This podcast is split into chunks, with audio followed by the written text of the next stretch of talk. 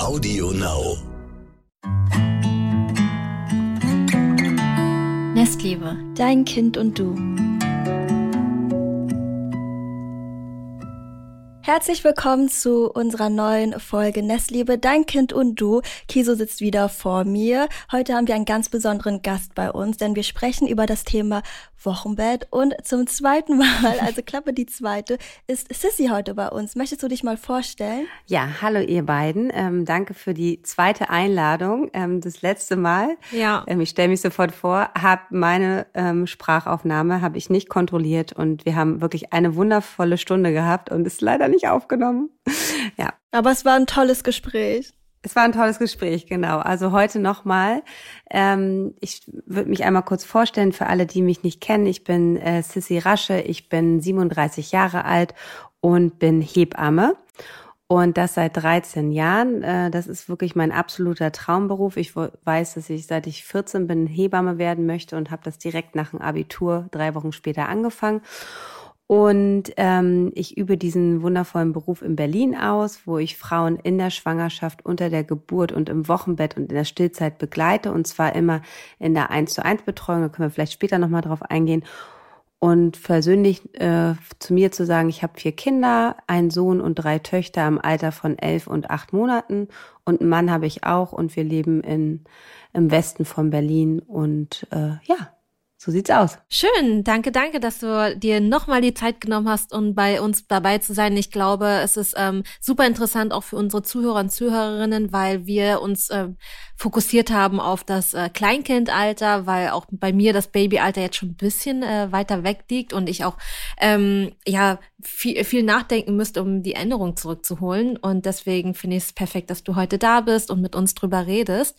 Ähm, ja, wie ähm, empfindest du denn als Hebamme das Wochenbett, beziehungsweise was ist dir wichtig bei der Betreuung einer Schwangeren beziehungsweise einer frischen Mama? Also alle, die mich kennen, wissen, ich bin ähm, in meinem äh, Familie- und Freundeskreis immer so der Wochenbettapostel. Also die Zeit ähm, nach der Geburt ist das ja.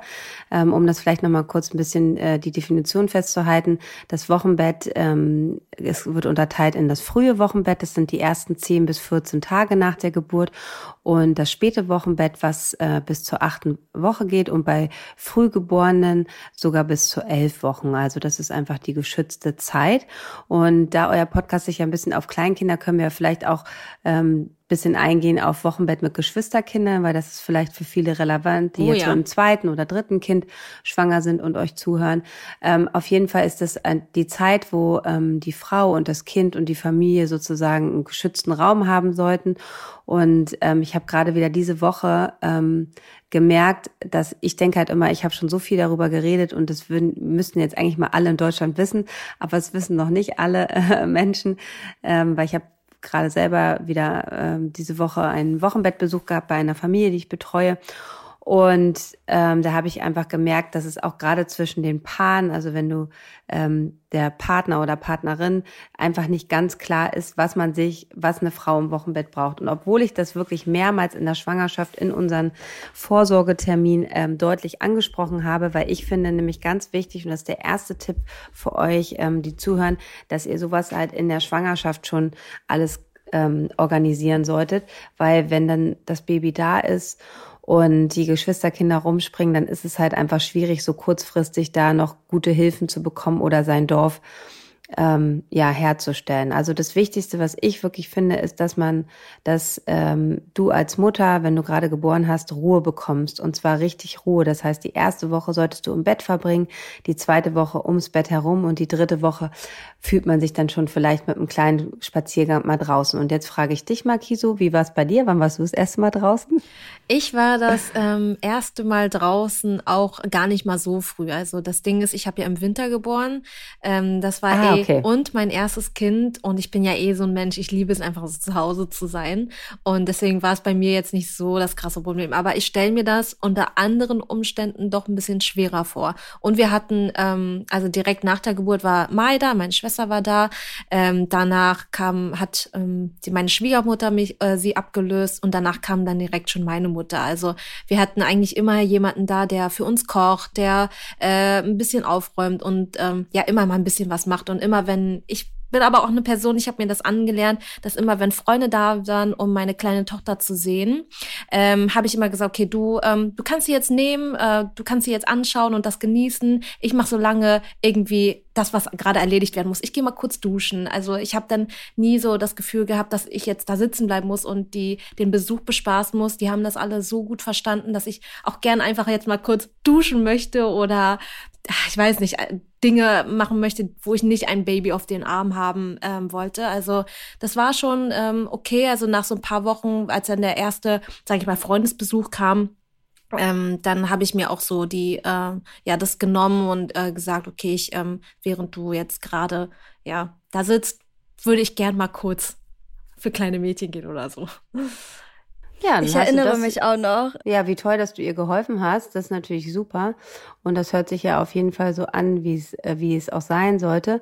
Aber ich kann euch ein Fallbeispiel von meiner letzten Arbeitswoche erzählen, dass ich das explizit mit dem, mit dem Papa besprochen habe, weil er ein sehr, sehr viel beschäftigter äh, Mann ist und ich gesagt habe, er hat fünfmal gefragt, kannst du wirklich da sein? Bist du dir sicher? Kannst du das ähm, realisieren? Weil ich es total verstehe, dass als wenn das nicht kann, dann, dann muss man sich halt irgendwie andere Möglichkeiten äh, suchen.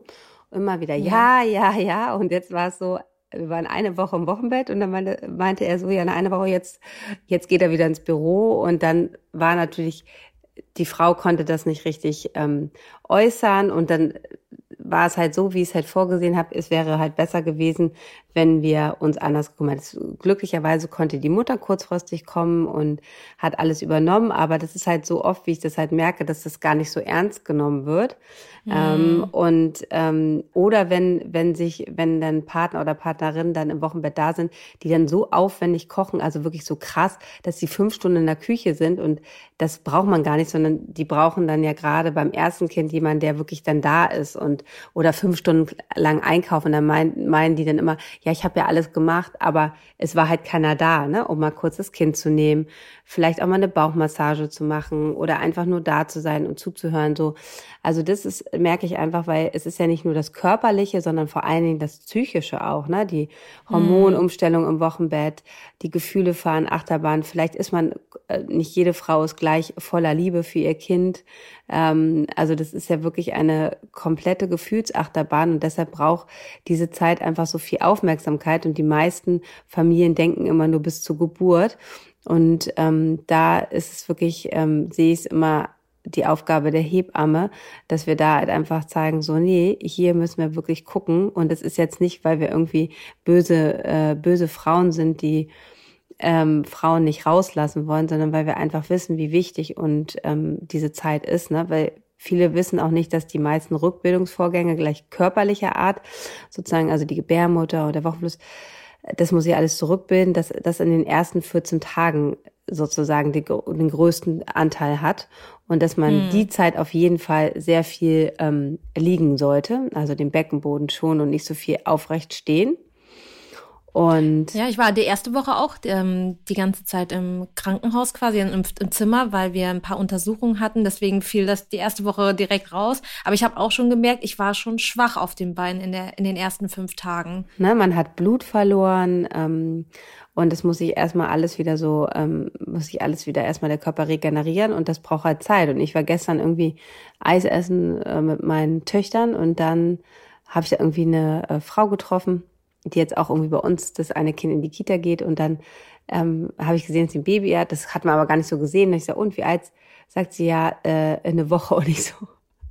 Ab, ne? Ich gleich meine Mutter dann zu mir, du kannst doch nicht einfach der Frau sagen, dass sie nach Hause ging. Ich so, doch, Mama, ich kann es dir sagen.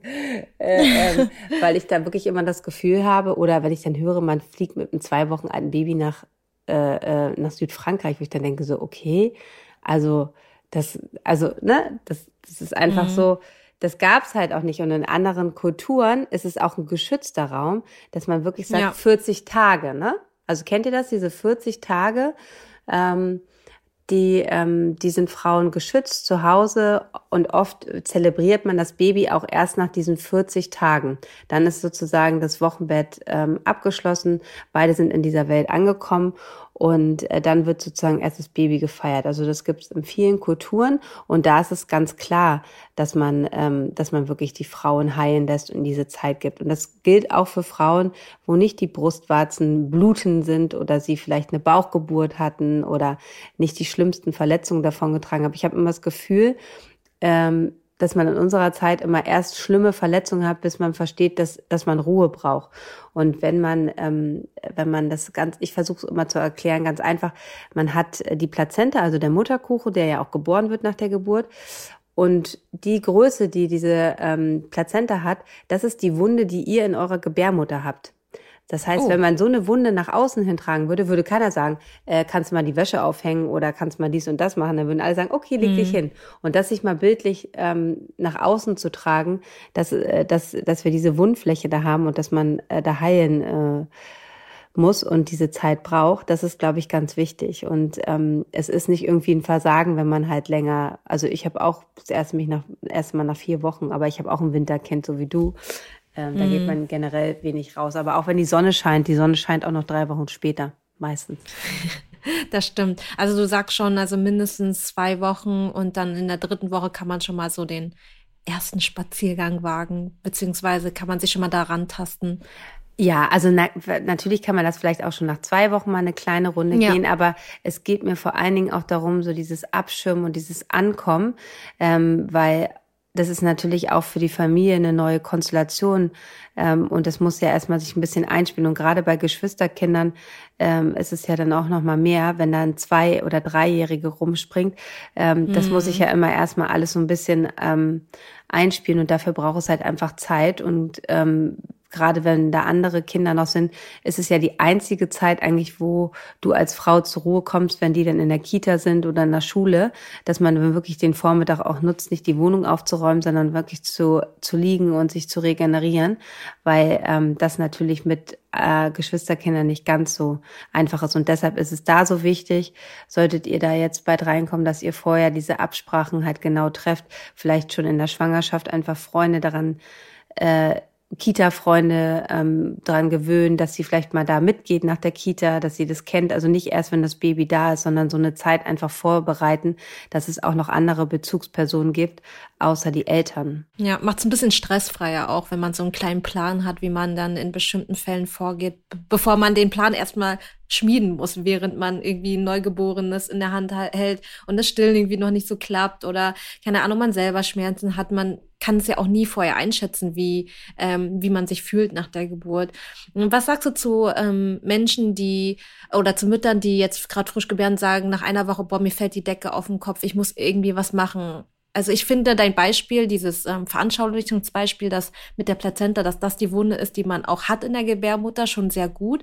Aber ähm, was kannst du den Müttern sagen? Also sollen sie es trotzdem machen, wonach sie sich fühlen oder? Ich versuche dann einfach auch zu erklären, dass es natürlich auch, ähm, also dass man mal wechseln kann vom Bett aufs Sofa, ne, dass es eine, andere, ja. den Raum einfach wechselt oder sich vielleicht mal auf den Balkon legt und ähm, ich meine, wenn man sehr ländlich wohnt, dann ist es ja, glaube ich, auch einfach okay, äh, dass man mal eine kleine Runde geht. Und das können sie auch in der Stadt machen. Aber ich finde gerade in so einer Großstadt, ich wohne jetzt in Berlin, ähm, mhm. wo ich immer denke, so, oh, das ist ja auch keine frische Luft, ne? Wenn die sagen, ja, das Kind nee. braucht ja mal Luft. Also ich meine, und diese ganzen Einflüsse von der Straße, ähm, von den, das ist einfach, die müssen erstmal in der Wohnung ankommen. Und wenn man das einfach so ein bisschen bespricht, ähm, dann äh, fällt sehen das auch die meisten ein. Aber natürlich, ich, ich halte niemand auf. Also ich meine, jeder ist äh, alt genug um seine Entscheidung. Ich weise ja nur da, darauf hin und erkläre und dann äh, sehen es ja einfach auch die meisten Leute, dass es so, weil sie es einfach nicht anders wussten und dass man sich diese Zeit auch einfach nimmt.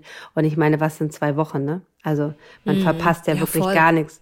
Und ich finde auch, dass man sich mal so kurz, so ich finde, wenn so ein Baby geboren wird, ähm, dann steht immer für mich so ein kurzer Moment die Welt still also egal, alles, was da draußen ist, ist so, wenn so Kinder auf die Welt kommen, ist wirklich immer wie so, ein, so was ganz Magisches und dass man sich ja diese, diese magische Zeit, auch wenn sie sehr anstrengend ist, gerade wenn das Stillen noch nicht so funktioniert oder man eine Verletzung davon getan, aber trotzdem, dass man sich das so wie ein bisschen so wie so eine kleine Welt äh, innen schafft und dann, bevor man wieder so in diesen Eintritt in diese unsere schnelllebige Zeit, wo alles zack, zack, Termine und so weiter. Mhm. Also ich finde halt immer so, das Wochenbett hat auch was in seiner Urkraft, wie es halt auch so krass ist, wenn man es richtig zeigt, Wochenfluss, ähm, Brüste, die anschwellen, also diese Tränen, die trocknen, ne, das ist ja nicht nur schön, aber mhm. trotzdem hat es, also da kommt die Natur wieder ganz gut zum Vorschein und dass man diese Zeit einfach auch so ein bisschen, bisschen einfach ähm, festhält und eingrenzt und dem auch Raum gibt.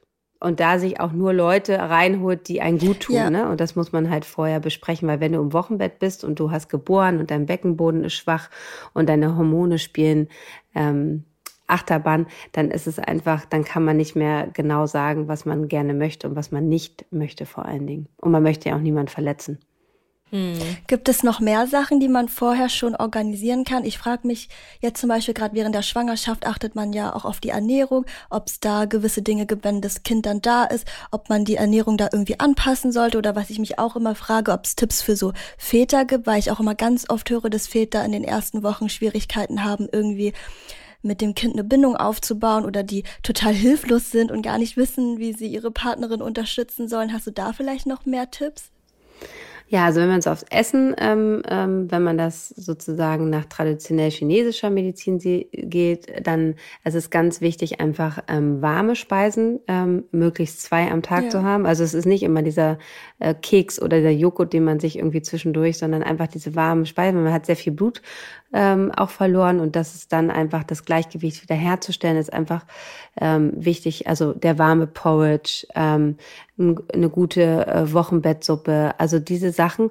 Und natürlich kann man halt so Essen auch vorbereiten. Also deshalb, also weil man einfach dann nicht irgendwie fünf Stunden in der Küche, wie ich vorhin schon gesagt habe, schnippeln sollte, sondern dass man einfach auch vielleicht Gemüse schon vorher schnippelt und einfriert und das dann einfach nur in die Pfanne tut und mit Reis, dass man sich halt von Freunden vielleicht einfach keine Geschenke wünscht, sondern könnt ihr uns eine Brühe vorbeibringen. Also dieses Essen einfach vorbereiten, damit es halt nicht so lange dauert. Ähm, gibt mittlerweile ja auch wunderbare Essensservice fürs Wochenbett, aber ähm, ich finde immer noch frisch gekocht schmeckt dann doch immer noch am, am besten. Also es ist zwar toll, das auch mhm. zu haben, aber nur würde ich darauf nicht äh, zurückgreifen. Ähm, was man das auch wie essen gehen, das ist nach, nach, nach einer Weile einfach so über. Ja. Da hat man, da kann man es auch nicht mehr, ne? Ja. Ich habe tatsächlich auch bei Kiso angefangen, bevor äh, Milena da war, schon Essen zu kochen, das einzufrieren. Da weiß ich noch, habe ich dir total viel, du hattest so viel Essen von mir im Gefrierfach. Und als ja. deine Tochter dann da war, habe ich ähm, frisch gekocht und dann, als ich dann kurz weg war, konntest du das Essen aus dem Gefrierfach einfach auftauen. Das war dann auch wie frisch gekocht. also das ist wirklich Schwester. der beste Tipp. Ja, total. Meist die beste. Wow, ey. Da hast du aber eine Sie große Aufgabe, wenn du, äh, äh, wenn du ihr Wochenbett mal begleitest. Ja. Ich hoffe, es ist noch nicht zu früh. Genau. Ja, das ist wirklich der beste Tipp mit dem Essen. Also Essen, ähm, dann kann man vielleicht gucken, dass man halt, wenn man halt nicht die ähm, so tolle Schwestern hat oder Mütter hat, dass man halt guckt, ähm, wie können wir halt ähm, andere Hilfe bekommen. Es gibt Mütterpflegerinnen, die speziell fürs Wochenbett ausgebildet sind, ähm, aber auch Haushaltshilfen, was die gesetzlichen Krankenkassen auch bezahlen. Das ist manchmal ah. natürlich ein bisschen mit mehr Papierkram und ihr wisst, wie die, äh, wie sowas ist. Bürokratie mhm. ist immer, man muss meistens dreimal nachfragen, aber ähm, eigentlich funktioniert es immer gerade, wenn man eine Bauchgeburt hatte oder eine ambulante Geburt. Ähm, das heißt, man geht nach der Geburt direkt nach Hause oder vielleicht auch eine häusliche Geburt, eine Hausgeburt. Dann kann das auch die Hebamme ähm, sozusagen attestieren. Sieben Tage ähm, nach der Geburt so eine Haushaltshilfe. Da, da, so, da sollte man sich aber schon in der Schwangerschaft auch drum kümmern. Es gibt einmal das Mütterpflegenetzwerk Deutschland. Da könnt ihr gucken über die Seite online, wer in eurer Nähe ist und einfach ganz normale Haushaltspflegedienste, die auch dort ähm, Hilfe anbieten und das kann dann halt über die äh, Kasse genehmigt werden. Das gilt auch für die Schwangerschaft. Also wenn man vorzeitige Wehen hat und Geschwisterkinder hat oder eine Risikoschwangerschaft mit, was weiß ich, äh, Zwillinge oder man hat äh, irgendwelche Erkrankungen, ähm, unterstützen euch solche ähm, Hilfedienste auch schon in der Schwangerschaft und es wird von den gesetzlichen Krankenkassen übernommen. Bei den privaten ist es immer ein bisschen tricky, wenn man das nicht drin hat, Haushaltshilfen, Pflegedienste, dann ist das halt leider immer eine Eigenleistung. Deshalb aber die großen Kassen, ähm, da sollte man das auch immer versuchen. Also das wäre erstmal mein Tipp, wenn man das Dorf nicht hat. Das wusste Na, ich gar also nicht. Ich, krass, ja, ich auch hm, nicht. Das wissen ganz viele nicht. Ähm, und ähm, da kann man sich auf jeden Fall ähm, kümmern. Und Mütterpfleger sind natürlich auch so ausgebucht wie Hebammen. Da wäre es immer wichtig, sich halt auch in der Schwangerschaft schon ähm, zu gucken. Aber ich mache das immer gleich. Deshalb spreche ich das halt auch schon immer in der frühen Schwangerschaft an. Wie sieht das Wochenbett aus? Wer kann kommen? Ähm, damit wir da einfach bestmöglich aufgestellt sind. Voll schön, weil bei mir, ich hatte das Gefühl, so meine Hebamme hat ähm, halt also das war, also für mich hörte sich das so an, dass es Hebammen gibt, die total, ähm, ja, sage ich mal, schon so einen Plan haben im Kopf und es gibt Hebammen, die dann ja dann das Nötigste machen, sage ich mal. Das ist aber voll schön zu sehen, nochmal so unterschiedliche ähm, Hebammen vielleicht auch mal äh, einzuladen oder wenn man die Möglichkeit hat, eine Auswahl zu haben, dass man mit jeder mal spricht und dann irgendwie nach Bauchgefühl auch entscheidet, okay, welche Hebamme macht ein bisschen mehr über das hinaus, was halt so ne medizinisch notwendig ist und äh, ja, welche ist auch irgendwie so ein bisschen seelisch für mich da. Deswegen finde ja. ich es gut, dass du das jetzt auch alles ansprichst. Also es glaube ich ähm, auch wichtig zu sagen, es gibt so viele unterschiedliche Hebammen für unterschiedliche Frauen. Es sind ja auch viele Frauen, die jetzt vielleicht nicht jemanden sehr empathischen brauchen. Also ich glaube, mhm. ähm, ich bin super empathisch und äh, ähm, habe auch ein kleines Helfersyndrom, ähm, was mich aber manchmal auch so ein bisschen außer Bahn bringt, weil ich immer gern allen Menschen helfen kann und dann auch immer, ne, du kannst nicht bei allen gleichzeitig sein, das ist, glaube ich, auch schwierig.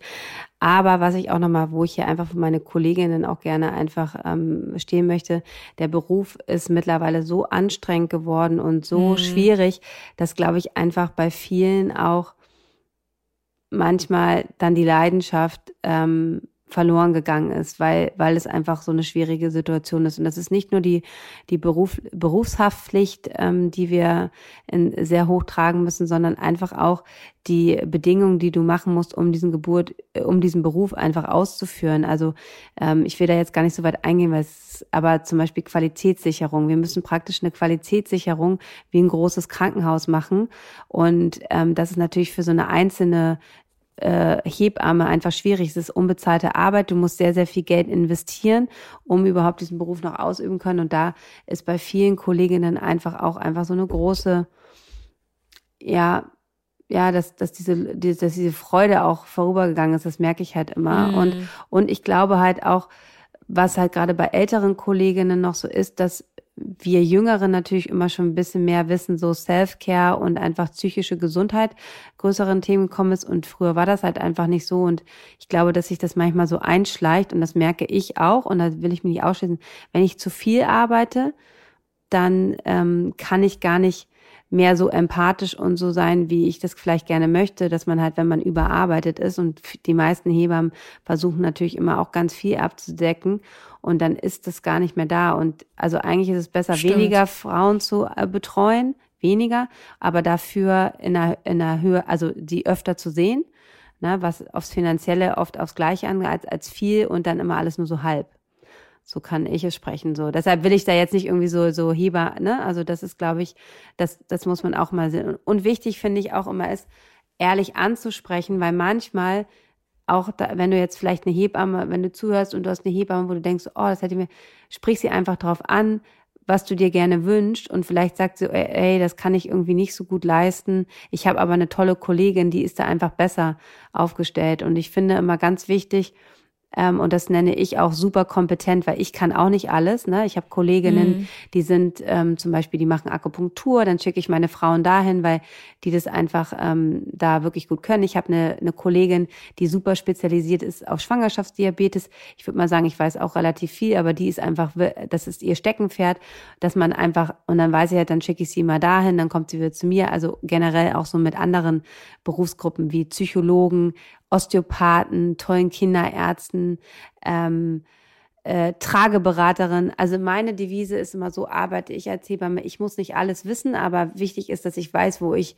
ähm, Frauen einfach hinschicken kann, wenn sie ähm, wenn sie ein Bedürfnis hat, so wie auch, wie wir schon mal drüber gesprochen haben, das war letztes Mal so ein bisschen mehr in unserem Gespräch, gerade wenn Babys äh, in der in der Wochenbettzeit sehr sehr un, unruhig sind und ähm, der Start vielleicht nicht so einfach ist, ne? dass man da halt auch, da gibt's ja auch einfach tolle ähm, tolle Hebammen und auch Psychologen. Na, also natürlich weiß ich halt, ähm, erkläre ich, ähm, wie wichtig Bindung ist und dass du der Leuchtturm sein solltest für dein Baby. Aber ich bin keine, äh, leider noch keine ausgebildete Psychologin, wo ich da total Lust hätte, ähm, mhm. das zu tun. Aber dass man halt einfach weiß, wo sind einfach noch ähm, wo sind Leute, die sich noch besser damit auskennen und die dir einfach helfen können, weil das ist auch so ein wichtiges Thema, dass halt, wenn man selber ein Kind bekommt, dass man sein, seine Sachen, die man nicht verarbeitet hat, ne, sein inneres Kind, was vielleicht noch sehr, sehr viele Bedürfnisse hast, und da kann Mai vielleicht was drüber erzählen, dass man das oft merkt, wenn man Kinder bekommt. Und deshalb sollte ja. man diese Dinge eigentlich schon vorher angehen, weil Kinder spüren solche Sachen. Und wenn man gerade in so Situationen, wo sehr viel Babytränen Tränen fließen, wo Kinder vielleicht auch einen schwierigen Start in, ins Leben hatten, wo du ja gar nichts dafür kannst. Du hast eine, ähm, eine Geburt, die nicht so verlief, wie du sie dir vorgestellt hast. Du wurdest vielleicht getrennt von deinem Kind. Es musste aus medizinischen Gründen in die Kinderklinik. Die erste Woche wart ihr gar nicht immer zusammen. Das sind natürlich Dinge, die Kinder verarbeiten müssen. Und das machen sie auch mit, indem sie viel weinen, weil ähm, da eine Unterbrechung ihrer Bindung war und das müssen sie irgendwie verarbeiten. Und da ist es halt einfach ganz, ganz wichtig, ähm, Leute dazu haben, die einen da auch natürlich emotional unterstützen und auch ähm, psychologisch unterstützen. Ich finde das voll ja. gut, dass du das ansprichst, weil ich glaube, dass es wirklich bei jedem, bei, bei allen Eltern so ist, dass äh, wenn sie Kinder bekommen, die eigenen Kinder sie mit unverarbeiteten Konflikten oder auch Wunden, die niemals heilen konnten aus der Kindheit, ähm, ja, konfrontieren. Und äh, das kann dann auch zu einem Trigger werden, weshalb es, glaube ich, dann auch sehr schwer ist, die starken Emotionen des eigenen Kindes auszuhalten, wenn man selbst die Erfahrung vielleicht gemacht hat, dass dafür nicht so viel Verständnis oder Empathie von den eigenen Eltern da waren und äh, gewisse Wunden eigentlich nie richtig geheilt sind, man aber dachte, das habe ich schon verarbeitet oder das ist schon total lange her, aber die dann doch wieder frisch wirkt oder aufgerissen wird. Ja, das ist ganz, ganz wichtig und ähm, da ist unsere Zeit dann immer so, ja, wenn du entspannt bist, ist auch dein Baby entspannt. Das sind ja tiefe Sachen, die ja nicht nach außen sichtbar sind und die dann triggern oder auch Verletzungen. Und ich glaube halt, dass da dann viele Mütter oder Eltern einfach sich dann auch so schlecht fühlen. Aber das sind einfach Wunden, für die du ja gar nicht kannst. Und auch wenn in der Schwangerschaft einfach durch irgendwelche Sachen, Einflüsse, ne, wo so ein Bindungsabbruch, das Kind unter Stress geraten ist, das kommt dann oft in der, in der ersten Babyzeit halt raus. Und da ist es halt wichtig, äh, dass man dann halt reagiert und dann nicht mit irgendwelchen Schlafsystemen oder so, wo man wieder mhm. aus der Bindung rauskommt und du nicht der Leuchtturm für dein Kind bist, sondern dass man einfach versucht, das Kind sozusagen zu optimieren, sondern da einfach ja. zu gucken, was braucht es gerade. Und da kann ich euch wirklich den Thomas Harms ans äh, Herz legen. Ähm, der hat tolle Bücher geschrieben für die emotionale, ähm, zur emotionalen Bindung, ähm, zur emotionalen Hilfe und ein ganz, ganz tolles Buch, was ich auch allen meinen Familien immer empfehle, ist Keine Angst vor Babytränen, wo man einfach durch Achtsamkeit einfach so ein Babywein begleitest, bindungsorientiert und auch verstehen lernt, ne? weil jedes Wein ist ja anders. Es gibt Wein nach äh, Hunger, äh, es gibt Wein durch Übermüdung und es gibt einfach Wein, weil Babys was verarbeiten müssen. Und da ist es oft ganz so, wenn man seine innere Einstellung zu diesem Wein dann auch ändert, ne? weil man weiß halt, das Kind muss jetzt sozusagen, erzählt mir gerade, was es so verletzt ist und was da heilen muss, dann wird oft auch diese Einstellung dazu anders und es wird einfach besser. Und halt auch so ja. Menschen, die halt im Job halt immer so krass für alles eine Lösung hatten, ja, und die so krass immer alles im Griff haben, aber trotzdem auch da eine Unsicherheit sind. Aber wenn du halt so mit Erwachsenen redest, dann kannst du eigentlich immer alles lösen. Und dann kommt so ein Baby und da muss man eine andere Körpersprache finden, nämlich eine Körpersprache, ne, um das zu lesen.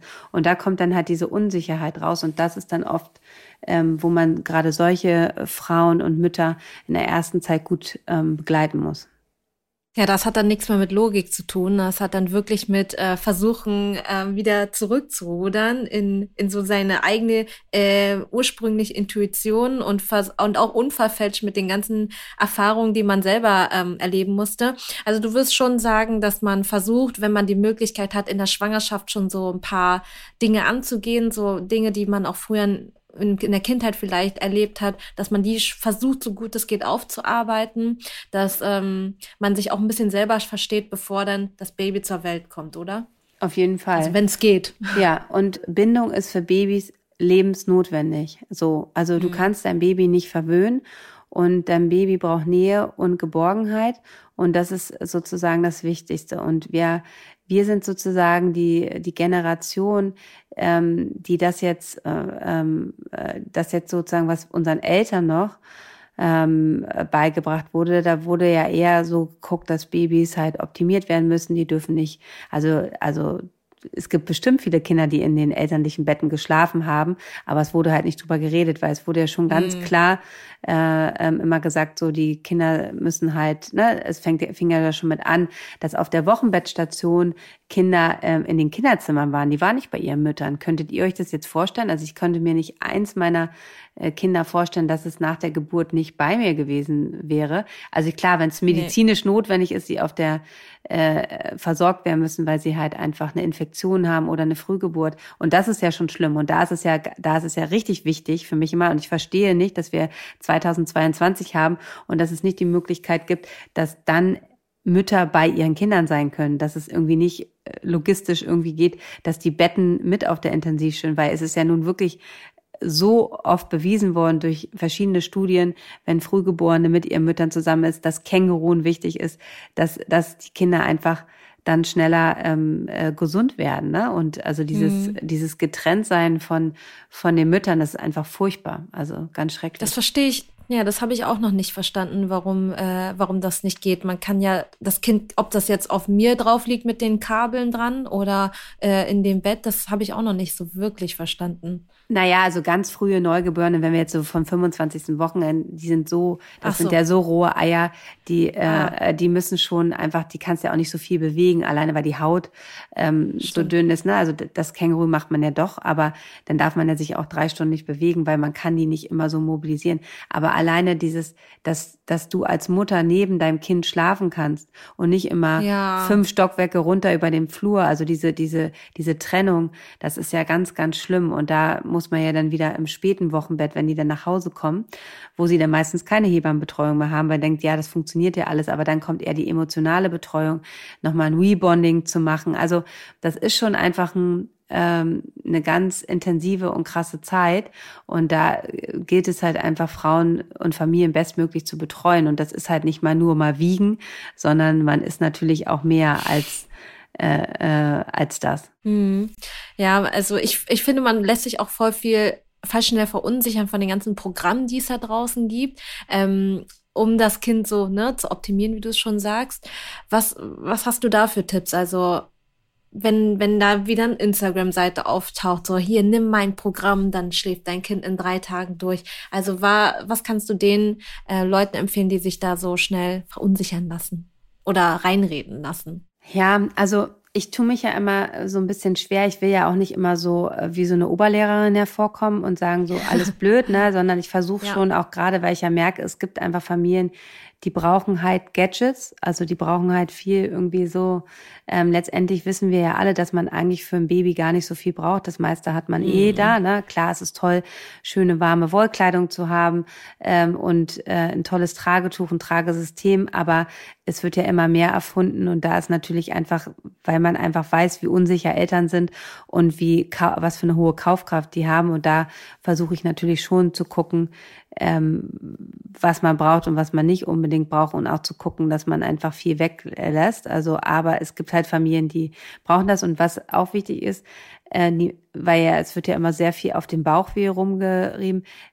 Bauchweh ist sehr selten wirklich ein wirkliches. Klar haben die Verdauungsschwierigkeiten, die haben unreifen ja. Darm, ne, aber Koliken, Koliken so sind sehr sehr, also gibt es schon, aber es ist jetzt nicht das Hauptproblem. Haupt das Hauptproblem ist ja. oft, dass Babys nicht verstanden werden und ähm, dass äh, dass man da halt eher unterstützen muss, dass man äh, interessant. Äh, ja, also das ist wirklich schon und halt auch wir versuchen halt immer so viel zu beruhigen, also so, wir, wir, also wenn du jetzt so ein Kind beruhigst, dass man viel zu schnell wechselt in der Technik, die man hat, ne? Also das versuche ich, bleib mal kurz in den, du hast es jetzt hochgenommen, du hast es so auf dem Arm, sprich mit deinem Kind, ähm, versuch einfach auch zu fragen, warum es weint. Also, dass man wirklich in der Kommunikation ist. Generell, das ist am Anfang, hört sich immer so ein bisschen blöd an, aber es ist total wichtig, in der Kommunikation zu bleiben. Es fängt schon an mit dem Wickeln, einfach sagen, was tue ich, ne, dass ich dich jetzt, also sich auch die Genehmigung zu holen, also einfach das Einverständnis deines Kindes, ähm, dass du sagst, was du jetzt machst. Und wenn man in dieser Kommunikation ist, dann wird, merkt man auch, dass die Babys auch darauf reagieren und mhm. äh, ähm, ganz viel, ganz anders reagieren. Und dieses, wenn man sich für eine Beruhigungsmethode, sondern dass das Kind ins Tuch getan hat, dass man dann einfach auch mal kurz da bleibt und nicht nach zwei Minuten schon wieder wechselt, weil das Baby immer noch schreit. Das muss sich ja auch erstmal an den neuen Ort gewöhnen. Ne? Also das ist so. Ja. Ja, also es ist schon man, man sehr, sehr begleitendes. Äh, ja, man, man vergisst schnell, dass es auch eigenständige Wesen eigentlich sind mit einer eigen, mit einem eigenständigen Willen. Man denkt, so, okay, ich mache das jetzt so wie bei so einer Puppe, ich mache das jetzt einfach. Aber ich glaube, es ist total wichtig, sich immer wieder in, in den Kopf reinzurufen, okay, das ist jetzt ein Wesen, was einen eigenen Willen hat, eigene Bedürfnisse ähm, und auch, dass man da auch in Kommunikation geht und sagt, so, ich werde jetzt deine Windeln wechseln, weil kein Mensch mag es, nicht zu wissen, was jetzt passiert. Also ich, wenn ich angezogen werde, möchte ich gerne wissen, dass ich jetzt gleich angezogen werde und nicht, dass jetzt auf einmal eine riesige Hand kommt und mich dann irgendwie in so einen Body reinquetscht. Also es ist schon, ähm, glaube ich, ganz gut, so sich auch mal ähm, äh, den Perspektivwechsel vorzunehmen und zu sagen, okay, was in wel also was würde ich jetzt gerne hören, wenn ich das Baby wäre? Ich würde gerne wissen, was heute abgeht. Also ich würde gerne den Tagesplan wissen. Ich würde gerne wissen, was als nächstes passiert. Ich würde gerne wissen, was mit mir jetzt gerade passiert. Und ich glaube, ähm, wenn man sich das nochmal in den Kopf ruft, ist es nochmal ein bisschen einfacher, sich vorzustellen, okay, das ist schon wichtig, was ich jetzt mache. Das geht jetzt nicht ins Leere, dass ich jetzt meinem Kind erkläre, dass es jetzt gerade gewickelt wird oder dass, ähm, äh, dass ich jetzt mein T-Shirt hochziehe, damit es ähm, an die Brust kann. Also ich glaube, das ist eines der schönsten Dinge, die man auch machen kann und auch einfachsten Dinge, die man umsetzen kann im Alltag. Ja, das appellieren wir tatsächlich auch immer voll auf, weil uns fragen immer so viele bei Nestliebe, was ist denn die perfekte Erziehungsmethode oder wie schaffe ich es denn, was ist die beste Methode, dass mein Kind aufhört zu weinen? Und wir versuchen immer zu sagen, es gibt gar nicht die perfekte Methode, es geht gar nicht darum, die perfekte Methode zu finden, sondern mehr um eine Haltung, das Kind kennenlernen zu wollen, auch zu schauen, was möchte mein Kind, was möchte ich selbst eigentlich, also auch bei sich selbst schauen zu können, was da die äh, Wünsche oder Bedürfnisse sind. Und das ist so ein gegenseitiges Kennenlernen, Verstehen, und kommunizieren ist, als jetzt die perfekte Methode, dass irgendwas so funktioniert oder klappt. Ja. Ja, ist ja auch ein, es ist auch ein Lernen, ne? Also ich meine, ich äh, ja. kann ich euch ganz ehrlich sagen, also ich habe Dinge bei meinem ersten Kind, was heute elf ist, auch ganz anders gemacht. Das ist einfach auch ein Miteinander lernen, ähm, wenn man aber einfach ein, äh, immer versucht, sich selber auch zu re reflektieren und wie gesagt die Arbeit auch ganz viel. Ja. Also ich glaube, es merken auch gerade Eltern, die jetzt vielleicht einfach auch ähm, Kinder haben, die ihnen sehr den Spiegel zeigen. Also es gibt ja auch bei Kindern, es mhm. gibt welche, äh, die sich anpassen und andere, die rebellieren. Ne? Und die rebellieren sind natürlich immer die, die erstmal ein bisschen aufpassen, aber die zeigen einfach nur so, hey, schaut mal genau hin. Und ähm, das ist ja auch so ein Miteinander wachsen. Aber äh, ich versuche auch immer eins zu sagen, dass die Anleitung man ja eigentlich selber schon mit hat für sein Baby. Und man kann, es gibt ganz viele tolle Menschen, die wo man ähm, die einfach äh, viele wichtige Dinge sagen, aber man muss ja auch nicht immer alles machen. Ich bin, ich bin, ich finde sowieso, das ist wie bei bei der Beikost, ne? Ähm, da geht's ja jetzt auch gerade immer, wenn man das so, entweder macht man Baby-led Weaning, also Brei frei, oder man macht Brei. Also ich finde halt, die Kombination macht's und so finde ich es auch ähm, bei der ähm, beim Kinderbegleiten auf ihren Lebensweg, dass man sich von vielen Sachen Sachen raussucht, die gut zu einem passen und dass man da nicht so dogmatisch sein sollte. Also dies, das Extreme ist ja nie gut, ne? In, in, mm, haben wir haben wir nie ja. extrem ist nie nie gut, finde ich, sondern einfach in keine, in keine Richtung. Richtung. Politisch gesehen äh, schwierig ähm, äh, mit allem. Also äh, finde ich auch, das geht auch das gleiche Umgang mit äh, mit Kinder und gesunder Ernährung. Also ich meine, ich kenne aus meiner Kindheit noch eine äh, eine Freundin, die die die Mutter war halt ja vor, vor 38 Jahren schon krass auf dem Bio, also die war da einfach total weit, aber die haben nie Schokolade bekommen. Und die hat sich halt immer alles reingepfeifen in Extrem, weil sie es halt nicht hatte. Mhm. Deshalb denke ja. ich halt auch, der, um, der, der Umgang mit Zucker nachher ähm, sollte halt einfach irgendwie unter Kontrolle sein, aber es komplett zu verbieten, ähm, glaube ich, ist einfach nicht gut. Also, also dieses ja, ganz extreme. Mit Medien. Ne? Genauso Medien. Genau, da, genau, das ist ein gutes Beispiel. Ne? Also ähm, wenn du jetzt irgendwie fünf Jahre versuchst, deine Kinder ähm, nie vom Fernseher so und manchmal ist es ja auch gut. Also ich ähm, da hatte glaube ich ähm, Nora Imler oder so eine Mira, ich weiß nicht, einer von den beiden hatte neulich auch so einen ganz guten Beispiel. Es ist ja auch gut für uns Eltern, wenn wir mal kurz das brauchen, ähm, dass dass es okay ist, wenn man Kinder sozusagen ähm, auch mal äh, Fernsehen gucken lässt, wenn man dann gerade mal das Abendessen zubereitet. Also dass man da auch nicht so judging ist, ne? Also dieses Mütter, mhm. das ist so, ähm, also ich halte auch nichts davon, Kinder jetzt, also was ich, was ich gar nicht mag, aber würde ich mir auch nicht einfallen, da irgendwo, wenn ich das sehe, wenn mich nach jemand nach Meinung war, ich mag es nicht, wenn Kinder immer so vom iPad beim Essen geparkt werden. Das habe ich gerade im Urlaub so beobachtet, dass ich es krass finde. Da sitzen, das sieht man da, überall. Da sitzen, da sitzen ähm, Vater und äh, Vater, Mutter oder Mutter und Mutter, je nachdem, am Tisch und das Kind und keiner der Eltern redet miteinander. Ja, also weil sie auf ihr iPad und das Kind ja. hat ein iPad vor und es isst.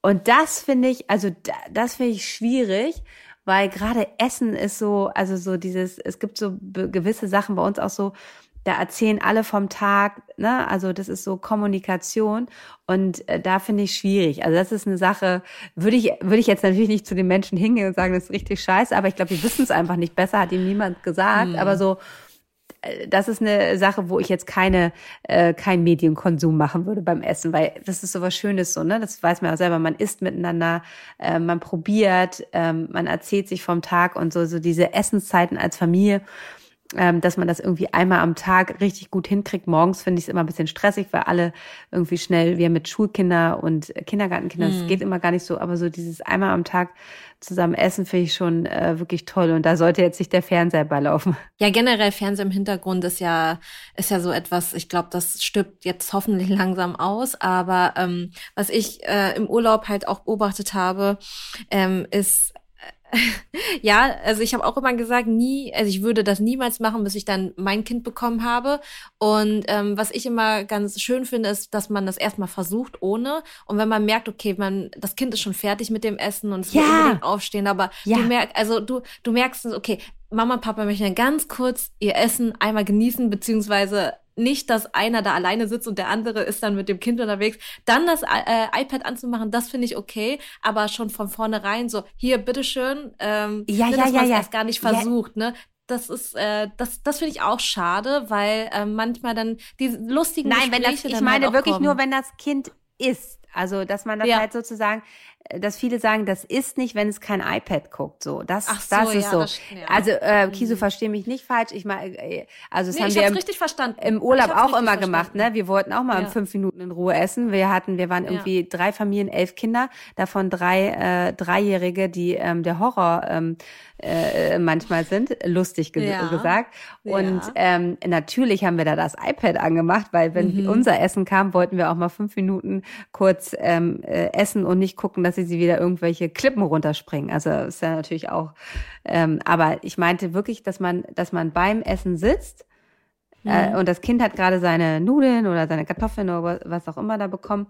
Und während es isst, wird es halt Bescheid. Und das finde ich irgendwie schwierig. Ja, das ist wie Fernsehen im Hintergrund laufen. Das ist auch eher etwas, was ich jetzt nicht so unbedingt als wichtig und nötig empfinde. Ja. Ja. Ja, gut, jetzt haben wir über das, den Idealfall. Also ich hatte ja jetzt den Idealfall mit einem Kind und alle haben sich um mich gekümmert. Und aber was würdest du, also wie würdest du vorgehen? Es gibt schon ein Geschwisterkind und jetzt ist das Neu, äh, Neugeborene unterwegs, ist schon da. Ähm, wie würdest du das am besten organisieren oder welche Tipps kannst du da mit auf den Weg geben? Ja, also da nochmal einzusteigen, ähm, ganz wichtig halt schon in der Schwangerschaft einfach zu gucken, was sind andere Bezugspersonen, ähm, äh, wenn man vielleicht nicht die finanziellen Möglichkeiten hat eines Babysitters, dann halt vielleicht gucken in der, ähm, wenn euer Kind schon in der Kita ist, dass man andere Eltern fragt, ähm, dass sie einfach nur diese, äh, diese, dieses Abholen vielleicht übernehmen und dann eine Stunde noch mit äh, zu denen nach Hause gehen, dass man das schon vorher übt, ne? dass sie einfach wissen, okay, dass sie schon mal bei ähm, dem Freund XY waren ähm, und da einfach so ein bisschen dieses Freundedorf mit einbezieht. Ähm, ansonsten, wenn man es sich finanziell leisten kann, ist es natürlich toll, ähm, vielleicht auch eine feste äh, ähm, Babysitterin einzustellen, die dann wirklich einfach zwei feste Nachmittage kommt, um da Entlastung zu schaffen, ähm, wenn es durch die Familie nicht geht, aber dass man da halt einfach schon vorher mit anfängt, weil wenn wenn die Kinder sozusagen so wegorganisiert werden, wenn das Baby da ist, dann beziehen die das natürlich aufs Baby, sondern wenn das vorher immer schon so ist, dann ist es halt fest in ihren ähm, Alltag mit integriert, ne? Dass es auch okay ist, dass man Stimmt. Ja. Der und nicht nicht, erst, dass sie es äh, so nicht, ja, darauf beziehen. so abrupt, ne? Ja. ne? Genau. Ja. Ähm, das ist halt einfach schon gut, wenn man das vorher anfängt. Ähm, dann äh, ähm, würde ich wirklich auch appellieren, dass euer Partner oder Partnerin ähm, eine Elternzeit, also eine Wochenbettzeit einfach da ist und nicht nur eine Woche Urlaub, sondern am besten vier Wochen. Also es braucht schon vier bis sechs Wochen, bis sich das alles so eingegroovt hat. Und ihr werdet auch da sehen, diese vier Wochen, wenn man denkt, oh ja, wir haben vier Wochen Zeit, die gehen wirklich im im Nu um Mhm. und da ist gar keine Zeit mehr und das ist also zwei Wochen finde ich deutlich zu wenig. Ich versuche immer wirklich zu sagen, wenn sich das irgendwie einlassen, vier vier Wochen ist toll, wenn man die gemeinsam hat, ähm, weil ähm, natürlich dein äh, Partner oder Partnerin sich natürlich um das Geschwisterchen hauptsächlich kümmert und da brauchst einfach Zeit. Ja, also das sind so wichtige Sachen und wenn man dann halt wieder ähm, einsteigt, dass man sich halt dass es, dass man vielleicht morgens die, äh, äh, du mit dem Baby noch zu Hause bleiben kann, dass das der Partner oder Partnerin machen kann und dann nachmittags abholen und dass man sich dann erstmal nicht so viel vornimmt, dass man wirklich auch einfach sagt, weil man muss sich auch erstmal so eingerufen mit, mit, wenn man jetzt wirklich so ein Kleinkind hat, so wie zwei, drei, dass man vielleicht nicht gleich ähm, auf dem Spielplatz, sondern eher nach Hauseweg spaziert und da so, dass man seine Ansprüche auch so, weil man hat ja dann immer, man will gesund kochen, man will, dass das Kind noch genug aushält. Also weniger ist mehr da, ne? dass man nicht so viel Action, dann lieber nach Hause, da kann man das ein bisschen besser kontrollieren ähm, oder vielleicht äh, die Sandkiste im Hof ähm, reicht dann auch mal aus, äh, so dass man da jetzt nicht nicht so ähm, so einen Druck macht. Da muss jetzt noch großartig viel passieren, weil gerade wenn die so bis drei, vier in der Kita sind, die hatten ja einen anstrengenden Tag, die brauchen dann meistens gar nicht mehr so viel. Das ist finde ich immer da hat man immer so, dass man jetzt denkt, da muss man noch was Aufregendes äh, erleben und auch die Ansprüche ein bisschen runterschrauben. Also wenn es dreimal die Woche Nudeln gibt, das ist jetzt auch nicht so schlimm. Ne? Also da sich immer so ein bisschen dann empfehle ich immer allen noch so vielleicht auch einzuführen, gerade wenn es beim Stillen ein bisschen schwierig ist, dass das andere, das Geschwisterkind sehr viel Aufmerksamkeit braucht, dass man dann irgendein Spielzeug, was es sonst nicht hat, das kann aber auch eine, eine Medienzeit sein, äh, dass man die dann äh, anmacht oder dass es irgendeine Spielzeugkiste hat, so, wo ganz besondere Sachen drin sind, dass es dann sich da kurz selber entscheidet ist, weil es manchmal auch schwierig dann halt für beide gleichzeitig da zu sein. Und was ich auch ganz toll finde, wenn dann abends dein Partner oder Partnerin von der Arbeit kommt, dass man dann tauscht. Dass der vielleicht mal das Baby nimmt und du dann einfach Quality Time. Und wenn es nur das Vorlesen ist, ne, das muss ja auch nicht immer Stunden sein. Ich habe immer das Gefühl, es sind ja so kleine Momente oder das Baden am Abend, ne, dass dann der, der andere das Baby nimmt ins Tuch und dass man dann so kleine, also macht das nicht immer an so, ähm, ich habe jetzt einen ganzen Tag mit einem, sondern an den kleinen Einheiten, ne? Also es ist ja sowieso generell auch, ich habe vier Kinder, ich kann gar nicht immer so. Und gestern bin ich mit meiner äh, neunjährigen Tochter zum Tennis gefahren. 20 Minuten hatten wir ein super Gespräch beide so, ne? Und das war, das ist, glaube ich, wichtig, da dann die Aufmerksamkeit kurz zu haben und gar nicht irgendwie, dass wir jetzt irgendwie drei Stunden irgendwas Tolles gemacht haben, sondern wir hatten eine tolle Fahrt zum Tennis, haben dann danach noch ein Eis gegessen. Also es war jetzt nicht irgendwie so, ne, dass man sich da die Ansprüche auch so ein bisschen, es kommt, glaube ich, auf die kleinen Dinge an. Ja. ist ja wie in einer äh, Paarbeziehung, ne? Es muss ja nicht immer ja. gleich das ganze Wochenende sein, sondern es, Ja, ja. es tun auch die kleinen Momente im Alltag. Ja, ich habe ja letztens gelesen, dass ähm, bei so mehreren Geschwisterkindern, dass es auch immer ganz gut ist, dass so jedes Kind so zehn Minuten Mama Miracle Time hat, dass es wirklich nur, dass das Kind für die zehn Minuten eine Aktivität aussuchen kann. Das hat die ungeteilte Aufmerksamkeit. Da ist kein äh, kleines Neugeborenes, da ist kein älteres Geschwisterkind, sondern es ist wirklich nur die zehn Minuten ähm, besondere Zeit, die besondere Mama-Zeit. Und ich glaube, das ähm, ist ganz gut, weil es müssen halt ne, nicht, Stunden sein, sondern es reicht schon für so wirklich einen kurzen Moment ähm, oder eine kurze Zeitspanne, wirklich nur das Handy auch mal wegzulegen und keine Wäsche auch nebenbei zu machen, sondern nur das Kind zu haben. Auf jeden Fall. Und was ich auch noch einen wichtigen Tipp finde, ist, dass man nicht immer alles negativ bezieht aufs Baby. Also wenn wir zum Beispiel, wir können das jetzt nicht machen, weil das Baby, dann, also jedes dreijährige Kind findet dann das Baby doof, ne? Wenn man immer sagt, Ja. ja, aber das Baby braucht jetzt das und das, sondern eher sagt so, hey, wir machen jetzt alle Mittagsschlaf, das machen wir dann danach und nicht immer das aufs Baby bezieht, weil dann äh, findet man kein Baby mehr toll. Ja, hast du sonst noch mehr Tipps oder auch Erfahrungen, wenn das Geschwisterkind kommt und das Kind dann sehr ähm, eifersüchtig oder neidisch reagiert oder das Baby auch ähm, zu Anfang ablehnt, weil da haben wir auch immer total viele Nachrichten und äh, wissen gar nicht so genau, weil wir die Erfahrung noch gar nicht gemacht haben, wie man damit denn am besten umgehen könnte. Also ich finde es ganz wichtig, Geschwisterkinder von Anfang an auch schon in die Schwangerschaft mit einzubeziehen. Ja. Natürlich immer altersgerecht, ne? Anders als drei- und fünfjährige. Ich muss, ich habe die Erfahrung gemacht, dass die kleineren Kinder, also wenn die so anderthalb, zwei sind, das noch nicht so stark sind. Ich finde, bei den Älteren, die ja schon länger Quality Time hatten, mhm. immer alleine, ist ja so, es kommt einfach ein neuer Mensch da rein und der ist auf einmal von heute auf morgen da. Würden wir, wenn unser Partner oder Partnerin jemand mitbringen, würden wir auch denken, so habt ihr noch alle? Also das ist natürlich, mhm.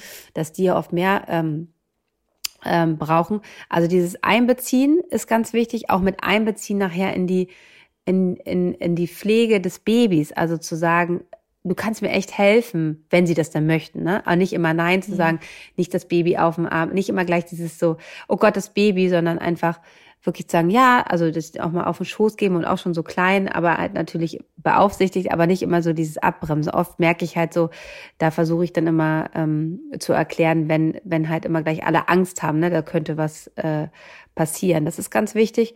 Und die, in diesem Prozess, wenn die halt einfach, jetzt ist ja Corona ein bisschen anders, so einfach auch mal vielleicht mit zum Gynäkologen mitnehmen, gucken, was da passiert, altersgerechte Bücher ähm, vor, vorstellen, wie ein Baby so im Bauch wächst. Und, und was du halt vorhin gesagt hast, ne, diese zehn Minuten, beschränkt euch nicht auf diese, ich muss jetzt Nachmittag mit dem, äh, mit dem Geschwisterkind ins Zoo gehen, was vielleicht einfach noch gar nicht geht, weil du stillst und noch nicht so lange weg kannst.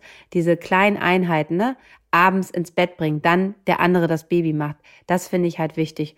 Und halt einfach auch mal, ist es auch okay, dass die sauer sind, ne? Die müssen sich nicht gleich von Anfang an hundertprozentig lieben. Das ist auch okay, diese Gefühle einfach aufzufangen und äh, die dann halt auch nicht so das das einfach immer darauf zu, zu lenken, ne? Das wird schon. Also, und das merken auch ganz viele, gerade wenn sie so Kinder, das erste Jahr, wenn man jetzt so ein einjähriges und ein Baby hat, ist halt echt krass. Aber dann, wenn mhm. die anfangen zu spielen, ähm, ne, es gibt halt immer Phasen, die sind intensiver und nicht in, äh, intensiver. Also ich glaube einfach, es ist wichtig, und das sage ich immer meinen Familien, die ich betreue, dass nicht immer dieser Fokus so darauf gelegt wird, das Baby, das, wir können es nicht so machen, dass das Baby ist, und sondern einfach die mit allem mit einbeziehen und es ist auch okay ist, diese negativen Gefühle zu haben. Also man muss ja nicht seine mhm. Geschwister, also meine finden sich auch nicht immer alle toll. ja, auch im Erwachsenenalter ist das dann äh, phasenweise immer mal anders. Ähm, ich habe noch was anderes letztens gesehen, ähm, was was ich eigentlich ganz logisch empfinde. Und zwar bei dem ersten Zusammentreffen mit dem Neugeborenen, mit dem Geschwisterkind, ähm, habe ich jetzt gesehen, dass es äh, ganz gut wäre, wenn das Neugeborene, wenn es geht, wenn sich ablegen lässt, in einem neutralen Umfeld quasi ähm, liegt und dass das Kind dass es Neugeboren nicht in meinem Arm ist oder, oder in dem Arm der Mutter, sondern dass es erstmal ähm, neutral losgelöst ähm, ja, sag ich mal, kennenlernbar ist. Was, was sagst du dazu? Ja, dass sie das einfach quasi ja in der Auto im, in der Autoschale sitzen und da das Kind dann ja, dass man wird. dass man es da äh, liegen hat. Also ist ja auch immer Situation. Wenn der es jetzt nicht so gemacht hat, ist es jetzt auch nicht so schlimm. Aber es ist natürlich, wie du es halt beschreibst, weil die merken, ja, ist neu und nicht gleich nur an Mama, Mama kleben. Ne, so das ist mhm. auf jeden Fall auch eine gute Sache. Mir ist es auch mal, also ich versuche auch immer so schnell wie möglich die Geschwister zu holen. Ne, also dass gar nicht so viel Zeit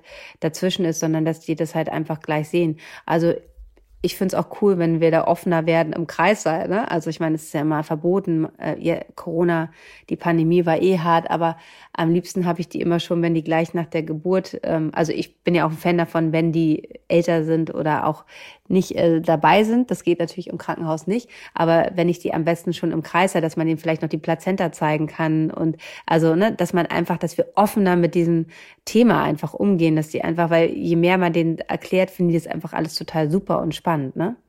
Hm. Ich habe auch letztens gesehen, äh, eine YouTuberin, die hatte eine Hausgeburt. Das finde ich auch mega cool irgendwie. Ähm, da waren die Kinder einfach dabei. Ja, habe ich auch gemacht. Meine Dreijährige war bei Ach, jetzt schön. bei meiner acht Monate alten Tochter, die ist ja dann gerade drei geworden.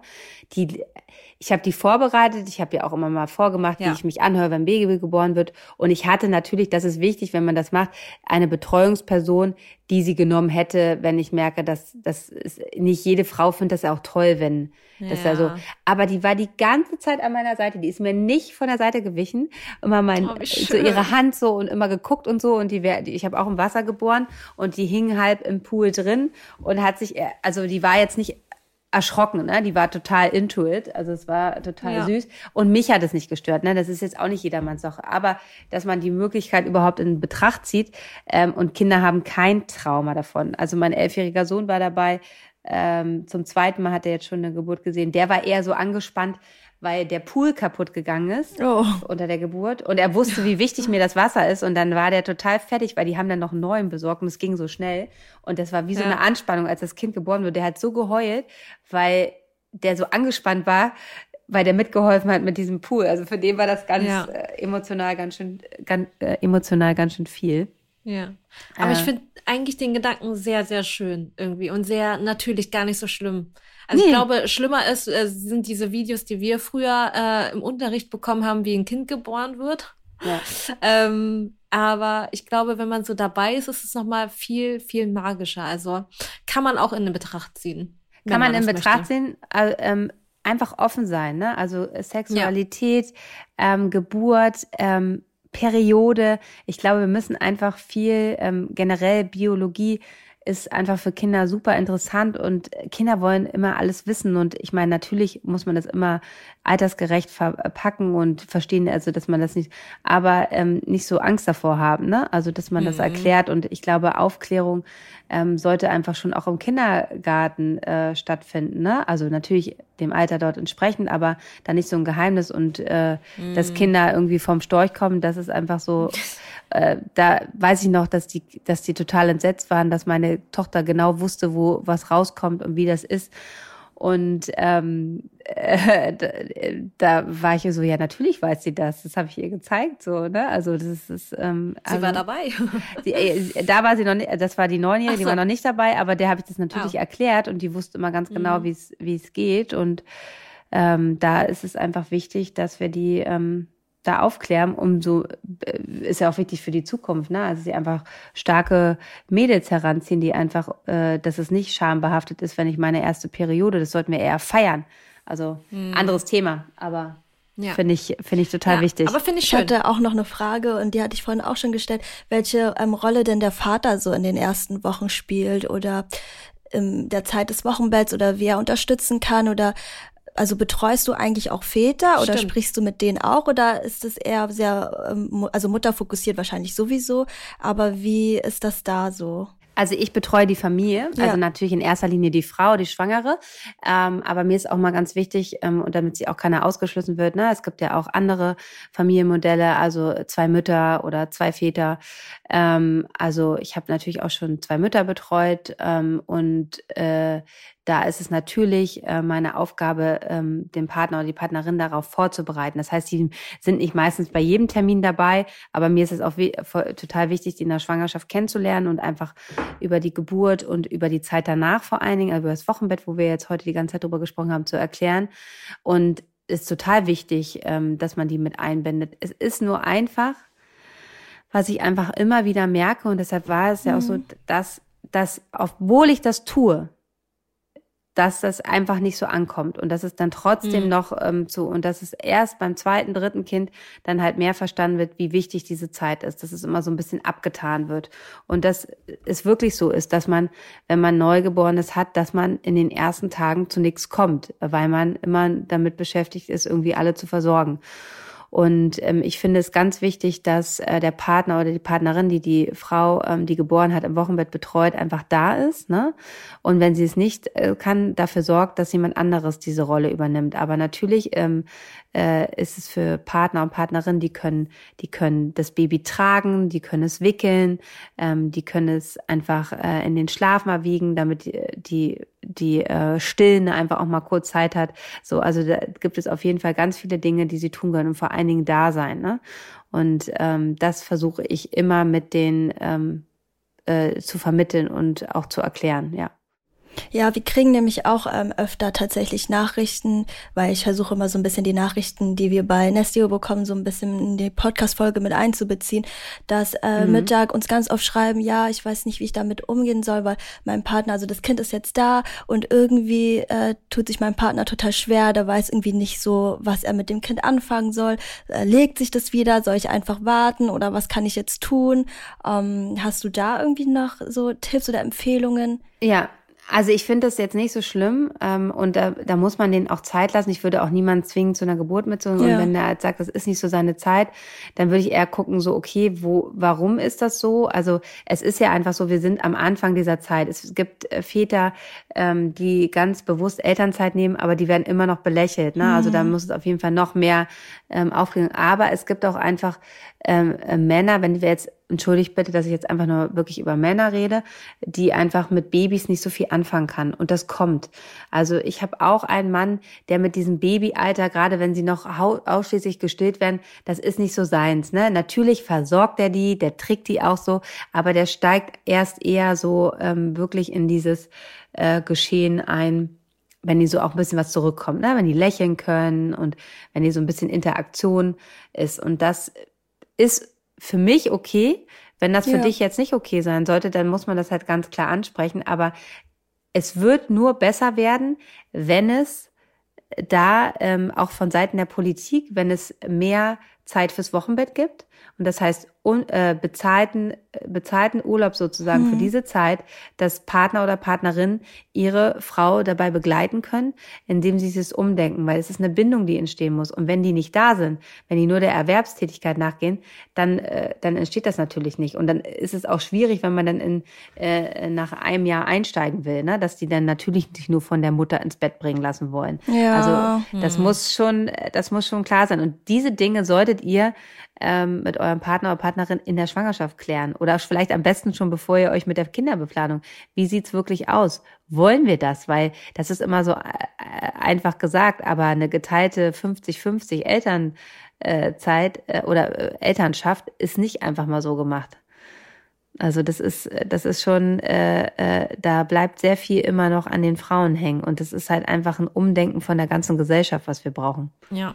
Ist einfach strukturell noch gar nicht so optimal möglich, wie man sich das auch vielleicht vorstellen möchte oder wie man es gerne hätt, äh, hätte. Ja, ne? ja, und vor allen Dingen Männer werden belächelt, ne? Also es ist einfach ne? Mm, sozusagen stimmt. so okay. Also weil ich glaube, jeder, der mal 100% Care-Arbeit gemacht hat ähm, oder sich äh, 24 Stunden um Neugeborenes oder um Kleinkind gekümmert hat, der weiß, das ist einfach ein krasser Job und dass eigentlich die eigentliche Erwerbsarbeit eher ein bisschen Entspannung ist, ne? Also, ne? Also weil es einfach ja, so, kann ich bestätigen. Ne? Also wenn man ins Büro geht und weiß, man kann mal in Ruhe eine Sache zu Ende machen. Wenn du ein Kind hast, kannst du nie eine Sache in Ruhe zu Ende machen. Mhm. Noch nicht mal die Geschirrspülmaschine ausräumen.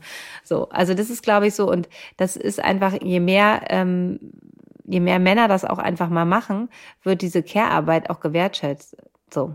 Und das ist einfach ja. ein komplettes Umdenken von der Gesellschaft. Und da sind wir leider erst am Anfang. Ja, genau. Ich merke es auch erst, dass es jetzt gerade so langsam losgeht ähm, und auch nur vereinzelt und auch nur bei Männern, die generell sich ähm, dem Thema auch öffnen. Sonst eigentlich eher nicht. Ja, und ähm, natürlich auch ein Privileg, ähm, der äh, Vereinbarkeit und diese, diese Modelle zu spielen, ja. ist natürlich auch immer, wenn man finanziell ähm, sich das einfach auch alles leisten kann. Und das darf man auch immer Stimmt. nicht vergessen. Und deshalb ist diese ganzen Sachen ähm, sollten, sollten kein Privileg äh, sein. Da äh, macht äh, mhm. äh, Theresa Bücker eine ganz tolle Arbeit ähm, für, können wir vielleicht nochmal verlinken, die ganz stark in dieses Thema von Vereinbarkeit und Familie und Job, Care-Arbeit, dass die einfach gewertschätzt ist für Väter, ähm, die, eine, die einen bezahlten Urlaub Urlaub längere Zeit kriegen sollen. Ähm, das ist, glaube ich, einfach ein ganz wichtiges Thema, mit der wir uns einfach, da müssen wir weiter dranbleiben, dass das einfach ähm, nicht immer so belächelt wird.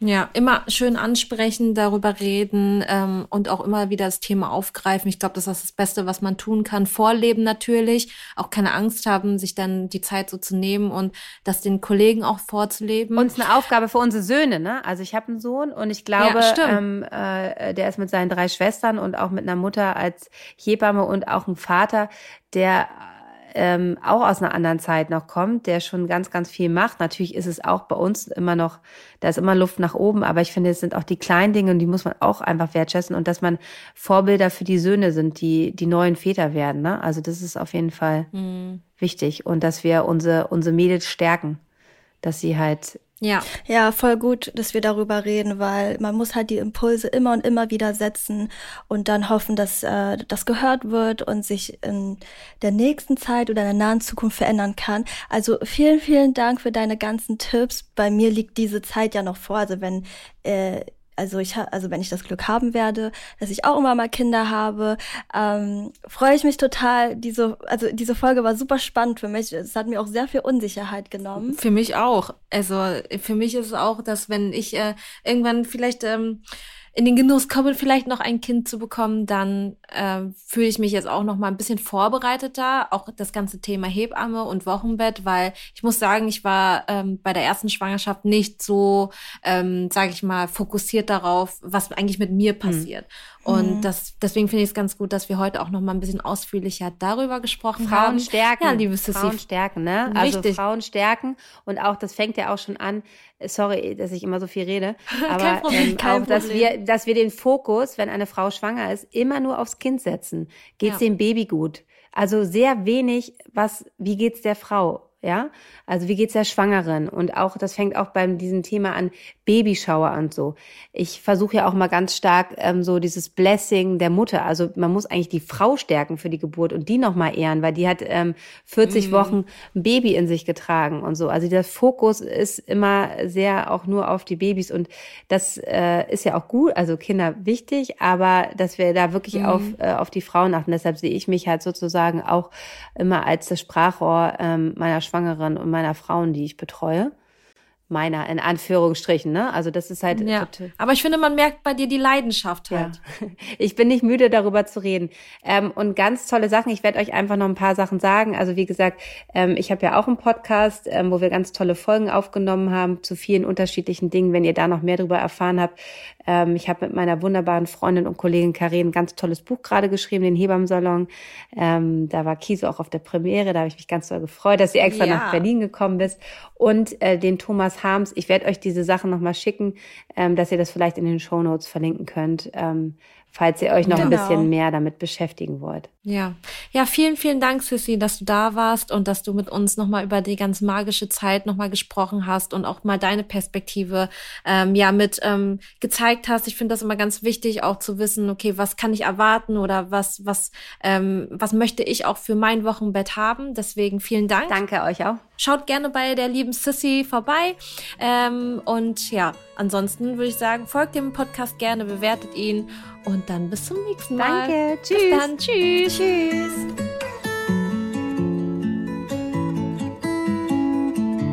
Nestliebe, dein Kind und du.